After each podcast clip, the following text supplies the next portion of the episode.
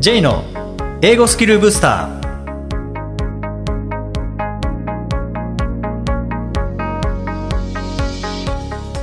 こんにちは J こと早川浩二ですこんにちは、アシスタントのあきです。この番組は旅行や仕事で英語を使えるようになりたい方、TOEIC などの資格試験の勉強をしている方、英語学習へのモチベーションを高めたい方にスキルアップのコツをお伝えしていく番組です。J さん、今回もよろしくお願いします。よろしくお願いします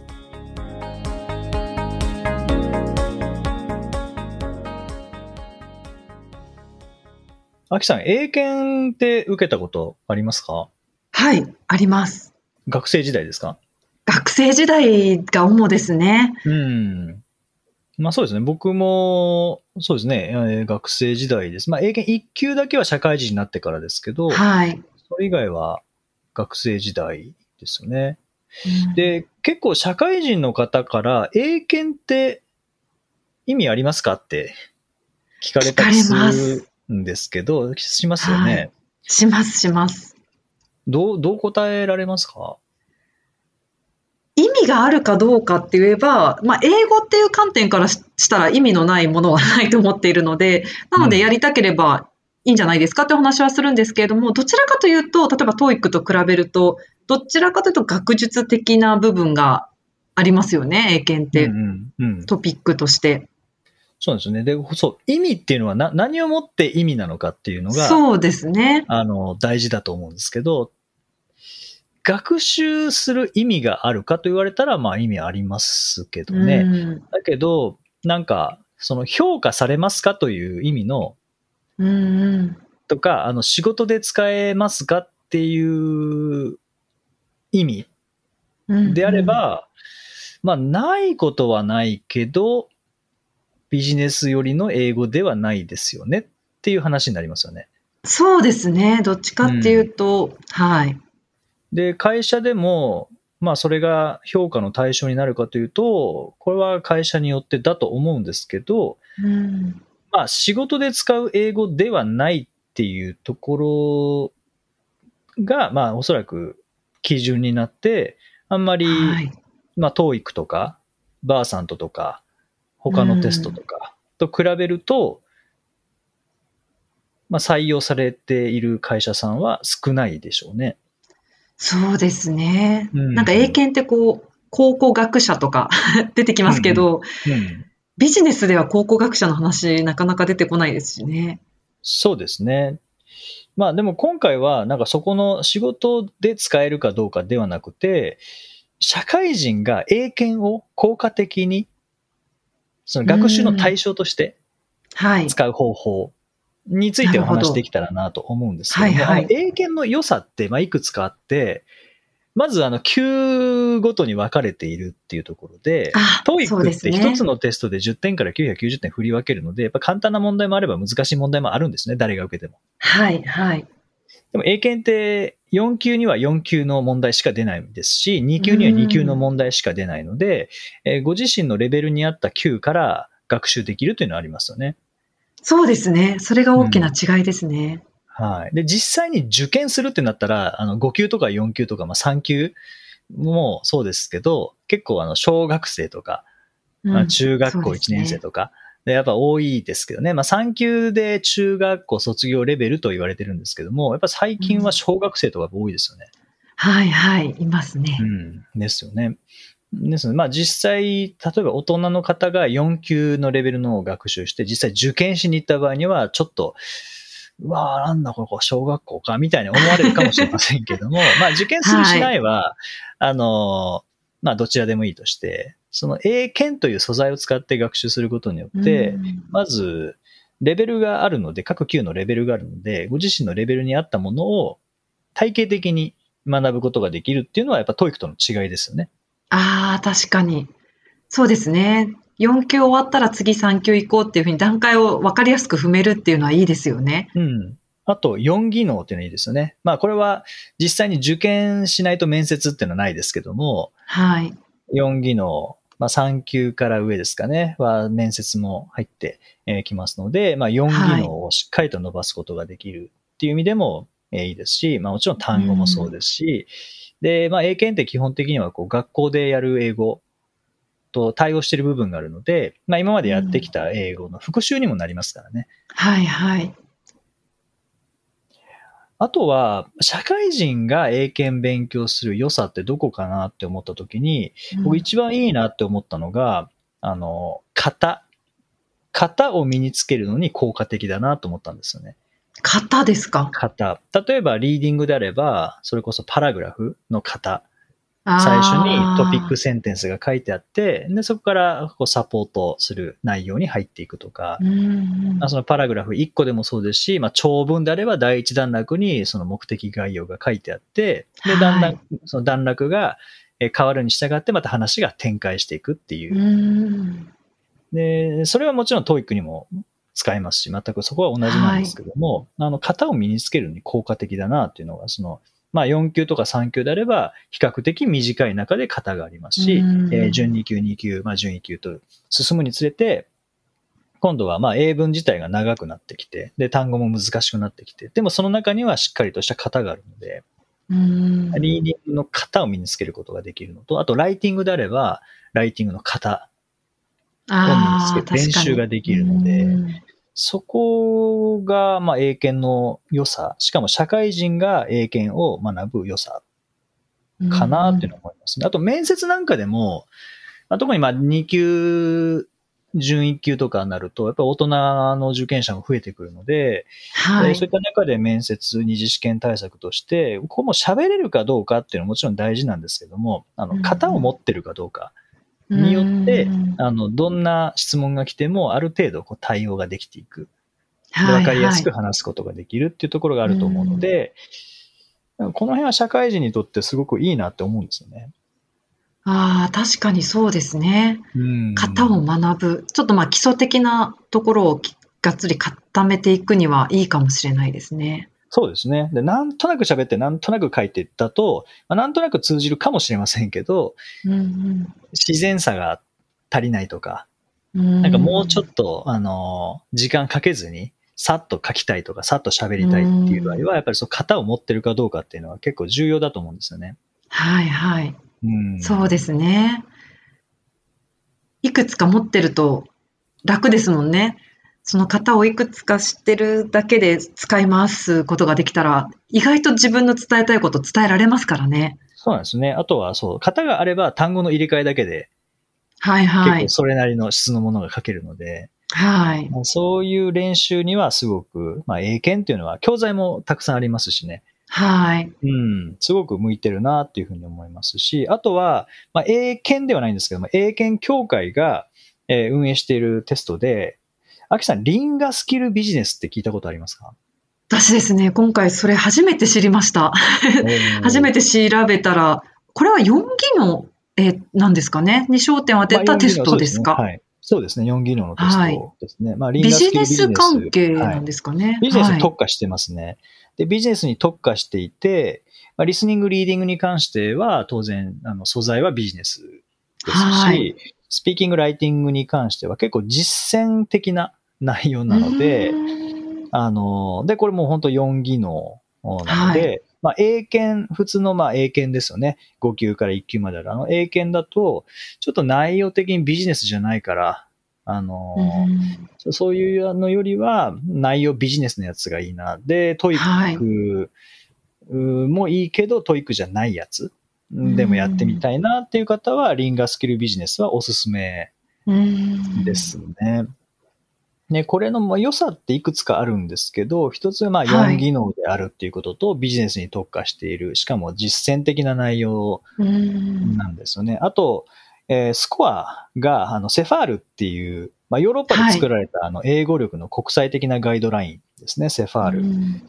で、セファールの略が Common European Framework of Reference for うん。Languages っていう、まあ、ヨーロッパ言語共通参照枠みたいな感じの日本語になってるんですけども、よくわかんないですけども、まあ、セファール。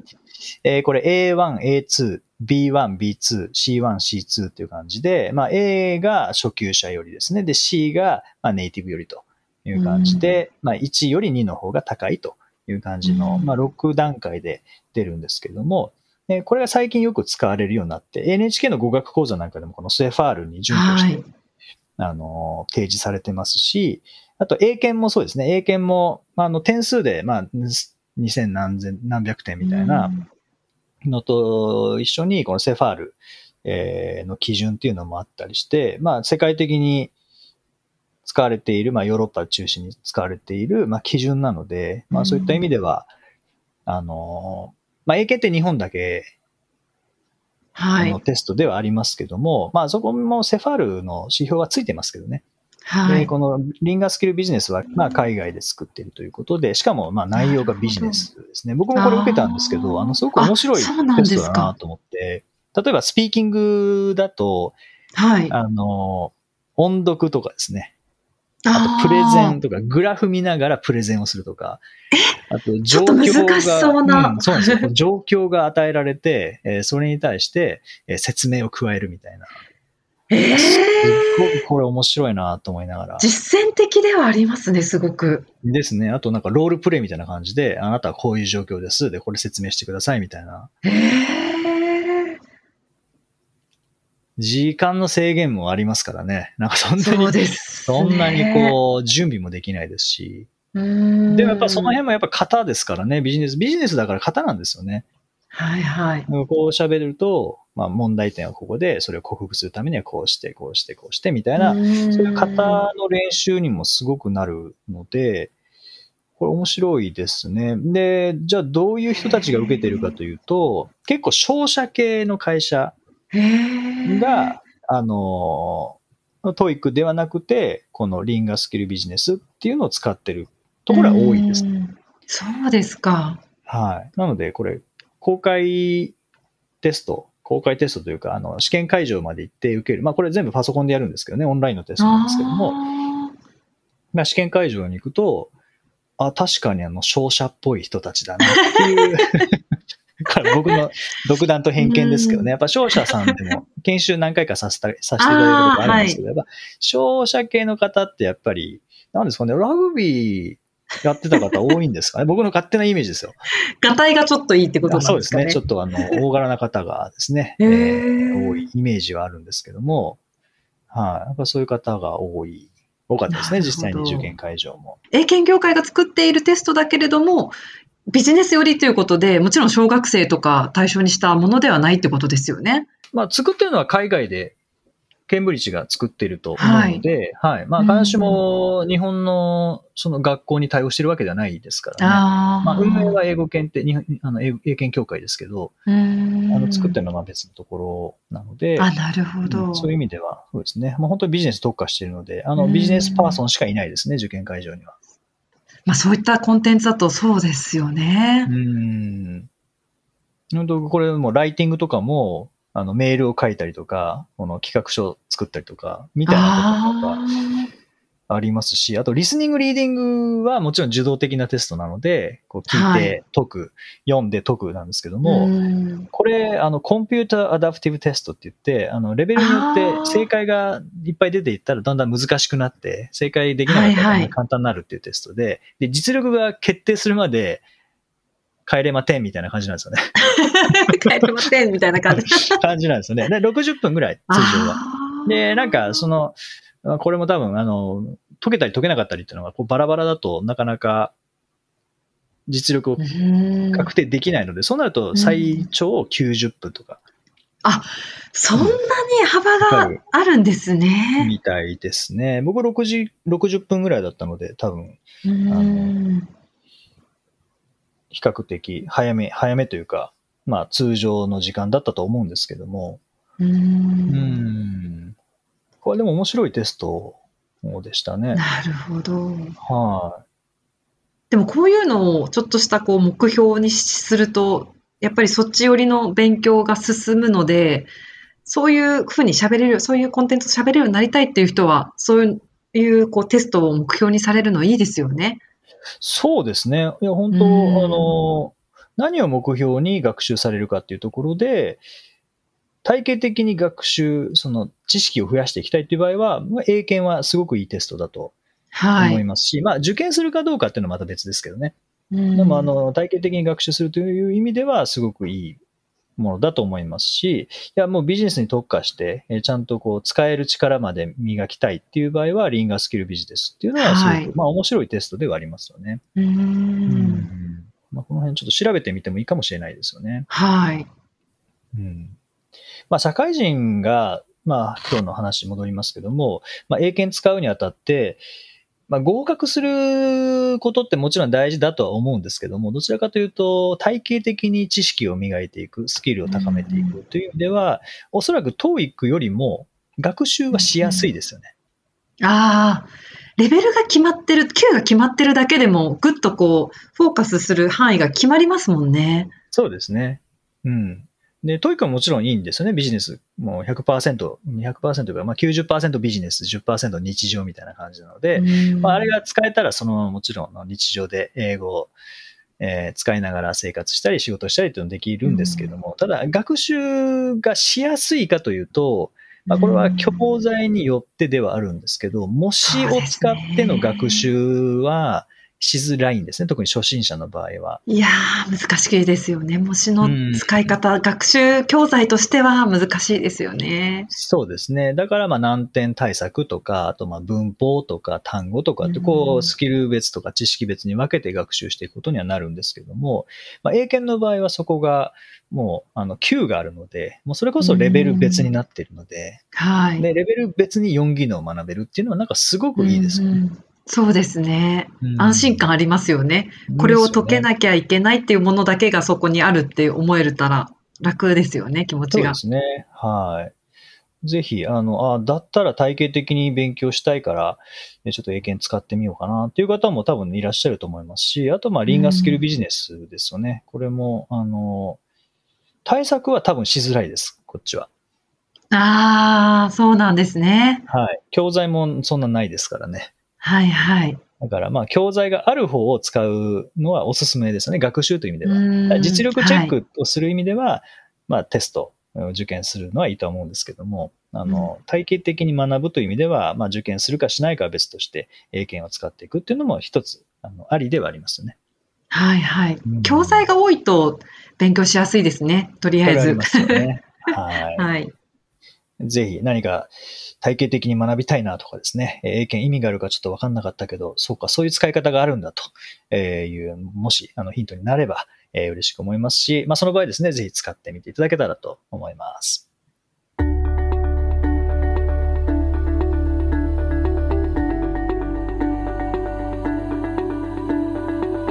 Useful expressions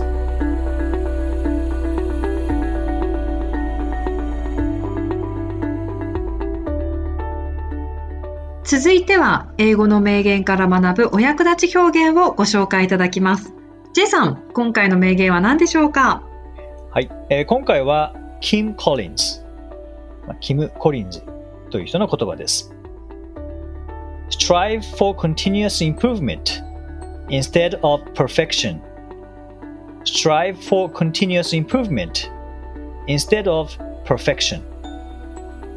完璧を目指すのではなく、継続的な向上を目指して努力しよう。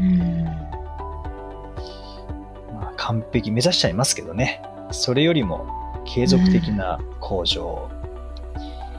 なるほどっていう感じですけども、この strive for 何々、ねこの strive、これ try と一緒ですからね。えー簡単にすると strive っていうのは try と一緒ですね。うんはい。まあ、今回はこの strive ではなくて、最後の方にあった instead of 何々ですね。何々ではなくっていう感じですね。はい。はい。対比するときによく使いますよね。例えば、えー水曜日ではなく、木曜日にイベントを開催しましょううんっていう場合には、えー例えばなんでしょうね。Let's hold an event on Thursday instead of Wednesday みたいな感じですよね。はい。すごい使いますよね、この instead of って。多分、日常生活の中で相当使える フレーズですよね。ですね。結構、日本語でも何々ではなくっていうのは多分使ってるんでしょうね。あの全然意識しないですけどね。多分使いますよね。うんあらゆる場面で。うん。いや今日はカレーじゃなくてイタリアンにしない？みたいな時も、instead of curry とか言いますもんね。言いますよ言えますよねね。言えます、言えます。何々じゃなくて、コーヒーじゃなくて紅茶とか、うん 言いますもんねそうそうそういう時に使うのはこの instead of 何々ですね。で、これ instead of 何々のこの後ろに来るものではなくてっていうことですもんね。そう、あ、そうですね。使い方ははい。間違いないようにしないといけないですけどね。逆になっちゃいますからね。は い本当そうですね。はい。うんなんか他に使い方とかってありますかあとはなんかこうビジネスのシーンとかで、She attended the meeting instead of me. わ私ではなくて彼女が会議に出ましたよみたいな感じでうんうんうん。言う時とかもいいですよね。確かにこう変わってもらった時とかっていうのもこれ使えますよね。はい、私じゃなかった、私じゃないんですよみたいな、私じゃない人が出ましたみたいな、うん本当にこれは使えますよね。そうですね。で、instead of 何々っていう言い方じゃなくて、これ instead だけ使って、はい。例えば水曜日にずっとやろうと思ってたんだけど、やっぱそうじゃなくて木曜日にしましょうっていう場合は、well, let's hold an event on Thursday instead うん、そうですね。で止めることもできますもんね。はいはい。もうそれが分かってるのであれば、instead 代わりにみたいな感じではい。最後につけるっていいですよね。うんうん、僕この instead を初めて覚えたのが美女と野獣のディズニーの映, はい映画なんですよね。えー、どんな場面で使われてたんですか？えっ、と野獣の城にお父さんが迷い込んでいってで捕らえられちゃってうんでベルがお父さん迎えに来てでお父さんを出してあげてください。って言ってダメだ。とかって言ってうん。えーなんで？いや勝手に侵入したからだみたいなことを言って、でそそれに対してベルが Take me instead って言ったんですよ。ああ Take me instead はいはいはいはい。私を代わりにはい。おとりにせしなさいみたいな感じですか？そうそうなんでしょう。そ うまく訳せないですけど。女王様みたいなの出てきましたね今 はいまあそうですねはい、間違ってはないですけなどねるほど。はい、それが僕のインステートの出会いですね。なるほど。はい。いや、結構使われてると思います。本当いろんな場面で。うん。ですね。なんか、あ、うちこっちじゃなくてこっちにしようよっていう時にはもう使えますからね。もうそのまま自然にこれ使えます。まあ、はい映画なんか見てても結構出てきますよね、きっと。そうです。出てきます。出てきます。うん。意識してないですけど、かなり使われてると思います。うんはい。はい。ぜひ、意識的に、こう、インステッド見ていただくと、かなり出会うんじゃないかなと思います。はい。はい。第94回をお送りしました。J さん。はい。えっと、明日は11月11日なんですけれども、えポッキーの日ということで、ポッキー J さん、そういった日付は結構大事にされるタイプですか？僕日付かなり大事にしますね。ああれですよね、私なんかこう、J さんのお話伺ってると、J さんって日付すごい覚えてますよね。何日にこうしたとか。そういえば。そうですね、忘れてた。おじゃあ完全に忘れてた。あ覚えてくださってますか？もしかして。はい。27でしたっけ？あ、そうです。ありがとうございます。?11 月27。嬉しい。ありがとうございます。そうだそうだ。そうなんです。27日なんです。危ない危ない。間違ったらいい船の日です。じゃあ、アキさんは誕生日に船を食べるってことですか？食べないですけど。食べませんけれども。そうですか。はい、それはあれですか？やっぱ日付覚えておきたいっていう、な、なんですか？こう、本当あらゆることを日付と一緒に覚えてるなっていうイメージがあるんですけれど。僕でも誕生日結構覚えてますね。最近ってこう Facebook とか Twitter とかでなんか、はい。あの誕生日出ちゃうから、なんかその僕の強みが全然生かされないんですけど。僕はあの結構覚えてますよ。人の誕生日。そうですか。でもそうですね。私の、私ですらの誕生日すらも。いや、なんかでもこういったイベントとかの日付も J さんよく口にされること多いですよね。僕がこうした日はこう何日でとか。ああ、あの、免許取った日は10月4日とか。うん、なんか覚えてますね。季節で大体覚えてるのは分かるんですけど、日付までインプットできるもんですかね？まあ、インパクトがあれば覚えられるんじゃないですか。覚えてよってどっかでこうお思ってらっしゃるんですかね？きっと覚えてたいなって思うんですよねきっと覚えてたいんでしょうね。きっと覚えてたいんだと思います。覚えてたいうんそうですよね、うん人の誕生日って1年に1回しかないですけど、これ365日誰かの誕生日になったら、うんなんかうんその人のこと思い出せるじゃないですか。ああの人元気かなみたいな。で、今日これ収録してる日も、僕誕生日の人一人知ってるんですけど、やっぱ思い出しますもんね。元気かなって。ーそうですか連なるほど絡するしないはまあ別として、はいまあはい、近ければ連絡しますけど、まあ4日前も友達、大学時代の友達に連絡しましたけど、そしたら1年に1回連絡取るきっかけがあるんですよね？ああいや本当おめでとうって言われて嫌な人いないですよねきっと。連絡来て覚えてくれてるって、まあ僕が嫌われてなければの話ですけど、大丈夫だと思います。言われてたら気持ち悪いってなりますもんね、きっと。何こいつ気持ち悪いって。そうなならないだろうなっていう人にしか連絡しないですけどね。1年に1回ああ確かにそういったチャンスですねだから今日今日はああの人誕生日なんで明日はあの人誕生日だなとかってやっぱあるんで。で、明後日は、あ、明後日は僕の大学時代の友達の付き合付き合った記念日なんですよ。また連絡しないといけないです。え どういうことですか？つ付き合った記念日っ大て学時代の友達2人、まあ男女が付き合った記念日が、ああさあえってなんです。J さん全然関係ないですよね。いやい。やいやいや、い、すごいえ？すっごい嬉しかったんです、それが。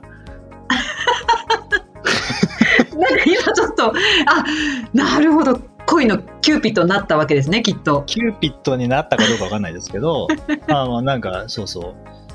うん。すごいそんな言葉で覚えてるんですその次ねの日はあの人の誕生日だな、みたいな。そうですか。でも誰かしらの誕生日ですね。そう考えると。何かしらの記念日なわけですね毎日が。そうそしたらなんかその時のことを思い出して、で、連絡してみてとかっていうのが、楽しいなっていうのはもう大学時代からですね、ずっと。なるほどえーそこまで覚えてでも覚えてたいって思う気持ちがあってこそ覚えられるんですよね。だってそそうじゃなかったら絶対覚えてられないですよね。まあ別に日付ですからね、うんそんなに4桁。インパクトないですもんね。まあ4桁か数字自体は。2桁の場合もありますよね、1月1日とか。確かに。うん。なるほど。そうなんですね、そうまあ考えるとなんかいういいですね、おその思い出を一緒に思い出こうふわっとその人のことを思い出せるっていうのはすごいいいですね。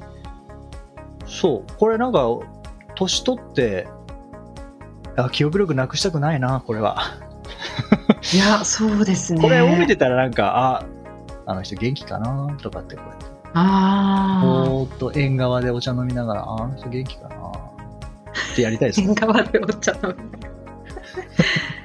思い出すきっかけがあるっていうのが日付ってトリガーになってるってことですね。その人を思い出す。そうですね。ん。はい、誕生日なんかもまさにそうですよね。そうですね、うん。あそれなんかいいですね。いい習慣ですねすごく、はい。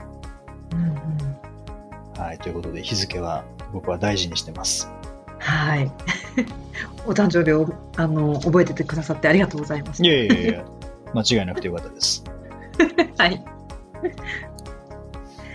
さてこの番組ではリクエストやご感想をお待ちしていますメッセージはツイッターやメールなどでお気軽にお送りくださいまた毎日配信の単語メールボキャブラリーブースターの購読もおすすめです J さん今週もありがとうございましたどうもありがとうございました。